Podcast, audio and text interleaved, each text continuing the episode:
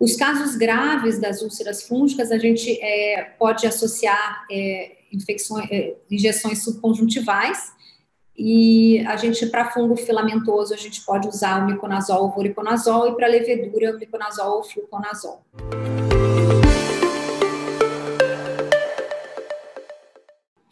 E a, e a, citologia de impressão também, tem, essa, essa foto é uma outra foto linda, mostrando os cistos de acantameba, também uma foto do Ricardo, é, com, mostrando os cistos com dupla parede.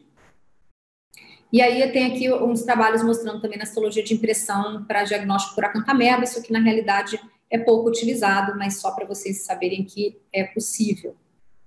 Então, é, como é que a gente faz, né? Então, tem um infiltrado periférico, pequeno, superficial, não tem reação de câmara anterior, mas você assim, ainda assim suspeita, né? Ele cora com, com fluorescênio, você suspeita que seja é, infeccioso, e não estéreo, você então vai, vai tratar com é, monoterapia. E se você tiver um infiltrado, então, que preenche aqueles critérios de gravidade, você vai partir para a investigação laboratorial e entrar, então, com antibióticos fortificados. Aqui no Brasil, a gente sabe que os antibióticos fortificados, eles precisam ser manipulados, a gente muitas vezes fica dias é, esperando, o, né, o paciente fica dias esperando o antibiótico chegar até ele da farmácia de manipulação, e aí, então, quando logo depois que colhe o material no consultório, a gente já prescreve, junto com a receita, com a prescrição do antibiótico fortificado, a gente prescreve a quinolona de quarta geração, que tem uma, um amplo espectro, vai cobrir né, tanto o gram positivo quanto o gram negativo, e o paciente sai do consultório já com aquela prescrição da quinolona.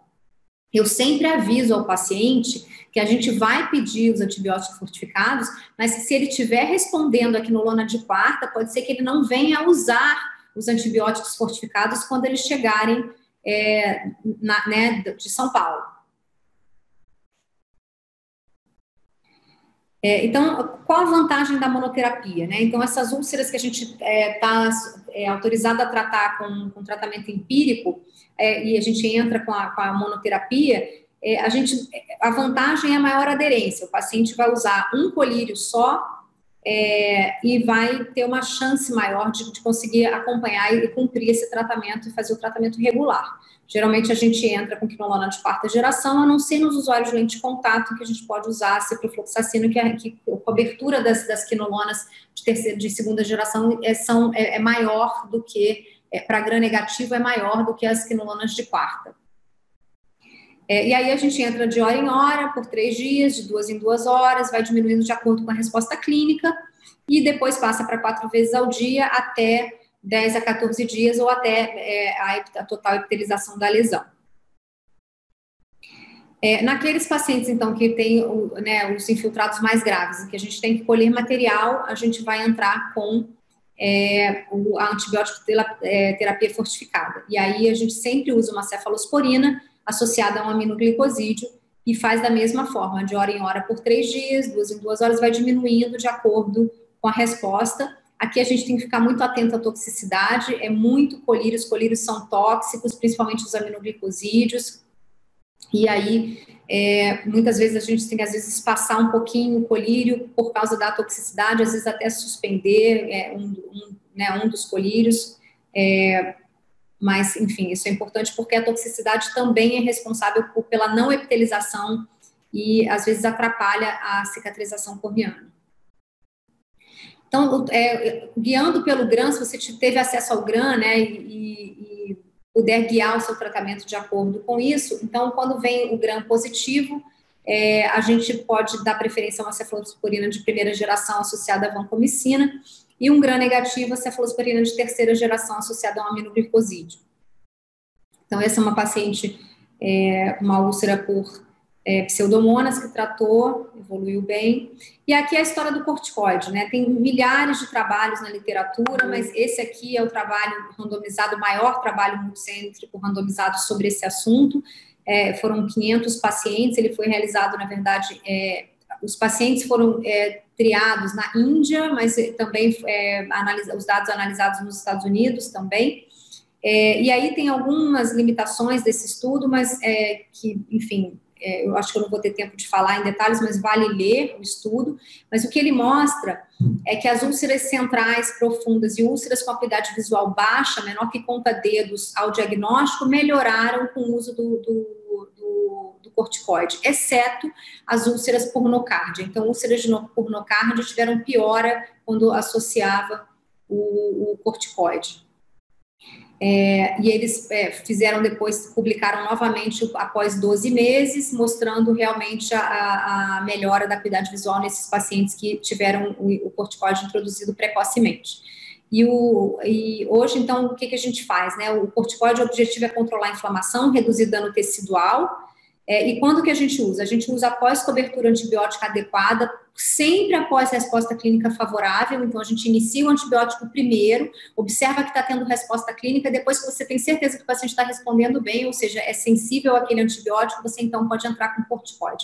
Sempre na menor dose possível, em um acompanhamento muito cauteloso, muito de perto, é, sempre pedir para esse paciente voltar para você avaliar o, o é, o, o, a melhora né, dele, ou se, se ele piorar, você vai, vai ver logo, vai pegar logo no início da piora e vai conseguir suspender o uso do antibiótico, do, do corticoide, então. E sempre, é, úlceras por nocárdia, a gente não, é, não indica o corticoide. Então, falamos aqui do tratamento da bactéria, a gente vai passar e falar um pouquinho sobre fungos.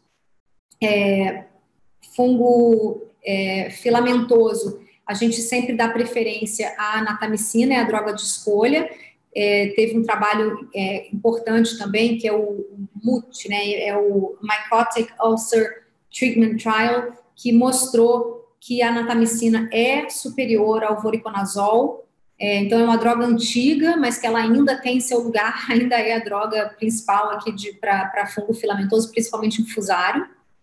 É, e a gente pode, a gente pode sim lançar mão do voriconazol naqueles pacientes que não respondem bem, que não estão respondendo bem. A gente então tem essa, esse plano B, vamos dizer assim, mas a droga de escolha é a natamicina. É, a natamicina tem uma penetração muito baixa, então é importante toda vez que a gente entra com a natamicina, a gente lembrar de debridar a cada 48 horas a córnea desse paciente, porque a, a, você tirar o, né, o epitélio aumenta bem a penetração da droga. É, Para levedura, anfotericina B é, a 0,15% em colírio é a droga de escolha.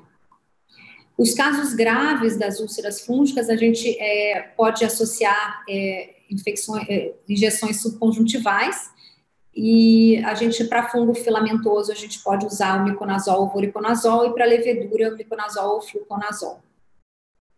É, se o, as úlceras fúngicas tiverem né, ausência de resposta, ou seja, você está tratando o, o, paciente, depois de uma, duas semanas, você acha que a resposta não está adequada, não está respondendo bem, você pode ou trocar a classe de medicamento. Então, por exemplo, é, a natamicina, como ela penetra mal, mesmo que seja um fungo filamentoso, se o infiltrado for muito profundo, às vezes trocar para anfotericina B, você tem resultados melhores, porque a anfo, ela penetra melhor na corda. É, outra possibilidade é uma co-infecção. Então, você pode, de repente, colher uma nova cultura para ver se não tem algum outro microorganismo ali associado, causando essa infecção, e por isso não está tendo melhora.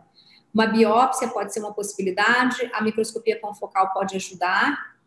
É, e aí, aqui, então, lançar mão das injeções intraestromais, quando, porque o fungo, às vezes, ele penetra muito, fica aquele epitélio fechado por cima, o estroma, às vezes, intacto, e aquele infiltrado bem profundo, central, que, fica, que, é um, que dificulta muito a chegada do, do, do, do, do antifúngico. Então, a injeção intrastromal, ela tem essa vantagem. Lavagem de câmara anterior, lembrar que quando você tem hipópio, é, nas úlceras por fungo, as úlceras por bactéria, quando tem hipópio, esse hipópio é estéreo, geralmente, não tem bactéria lá dentro, né? A não ser aquelas bactérias que penetram DCM íntegra, mas o fungo penetra DCM íntegra. Então, quando você tem hipópio na úlcera fúngica, aquilo lá dentro da câmara anterior é fungo. Então, a gente tem que abordar, tem que lavar a câmara anterior, é, e, ou injetar antifúngico, né, anfotericina B, dentro da câmara anterior para é, tratar, porque senão não vai, não vai melhorar. Então, os casos graves em que a gente tem infiltrados profundos, placa endotelial ou hipópio nas úlceras nas ceratites fúngicas, a gente pode fazer ou lavagem de câmara anterior com anfotericina B, ou a injeção intracameral de anfotericina B, ou a injeção intraestromal de anfotericina B, às vezes a gente associa as duas, né, a injeção tanto no estroma quanto na câmara anterior, ou o voriconazol também pode ser utilizado tanto intracameral quanto intraestromal. A vantagem, como eu falei, então, é o depósito de droga próximo ao infiltrado, uma maior penetração em lesões estromais profundas, em que o epitélio está íntegro, você consegue realmente alcançar esse, epitélio, esse, esse infiltrado mais profundo, e para infecções interface, como pós-LASIK e pós-transplante lamelar. Esse é um paciente, para vocês verem, olha, epitélio íntegro, estroma anterior íntegro, não tinha nada, e uma placa endotelial bem central, esse paciente eu tratei com, foram múltiplas injeções intraestromais e lavagem de câmara anterior, e ele foi melhorando e, res, e respondeu e melhorou. A confocal, a última, veio negativa, a gente repetiu já depois de um mês, três meses, não, não tem mais nada na confocal, ele está com o olho calmo, mas foram inúmeras, é, foram 12 injeções nesse paciente aqui, intraestromais, para conseguir controlar essa, essa infecção. Então, é, os casos não responsivos, né, em que tem afinamento estromal, iminência de perfuração ou ceratite muito próxima ao limbo, a gente pode precisar lançar mão do transplante terapêutico, é sempre a nossa última opção. Você operar um olho a quente é muito ruim, o prognóstico é muito pior, mas, é, enfim, tem casos que não tem jeito, a gente precisa partir para o transplante terapêutico. E aí é que essa questão do lamelar versus penetrante, né, assim, com fungo é muito complicado, é, porque o fungo penetra é, DCM íntegra e você não sabe se você vai fazer o lamelar e vai deixar fungo para trás, vai, né, porque ele realmente ele aprofunda muito. Então, talvez o penetrante aqui realmente ainda seja a primeira escolha. Lembrar que no pós-operatório não utilizar corticoide, no pós-operatório de fungo, a gente pode usar a mão do corticoide sistêmico, ciclosporina tópico ou tacrolimus para controle da reação inflamatória no pós-operatório, mas o corticoide é contraindicado. Então, um resumo aqui da ceratite fúngica, né, os fungos filamentosos, primeira escolha natamicina, segunda escolha a anfotericina B, como eu falei para aqueles casos ou que não estão respondendo ou que os infiltrados são muito profundos, então a gente pode lançar a mão da anfotericina B. É, os casos graves em que tem envolvimento escleral ou ceratite muito profunda, a gente pode entrar com droga oral associada, então cetoconazol ou voriconazol. E o fungo leveduriforme, a primeira droga de escolha é a anfotericina B, nos casos graves com envolvimento escleral ou ceratite profunda, a gente entra com fluconazol, itraconazol ou até o voriconazol oral.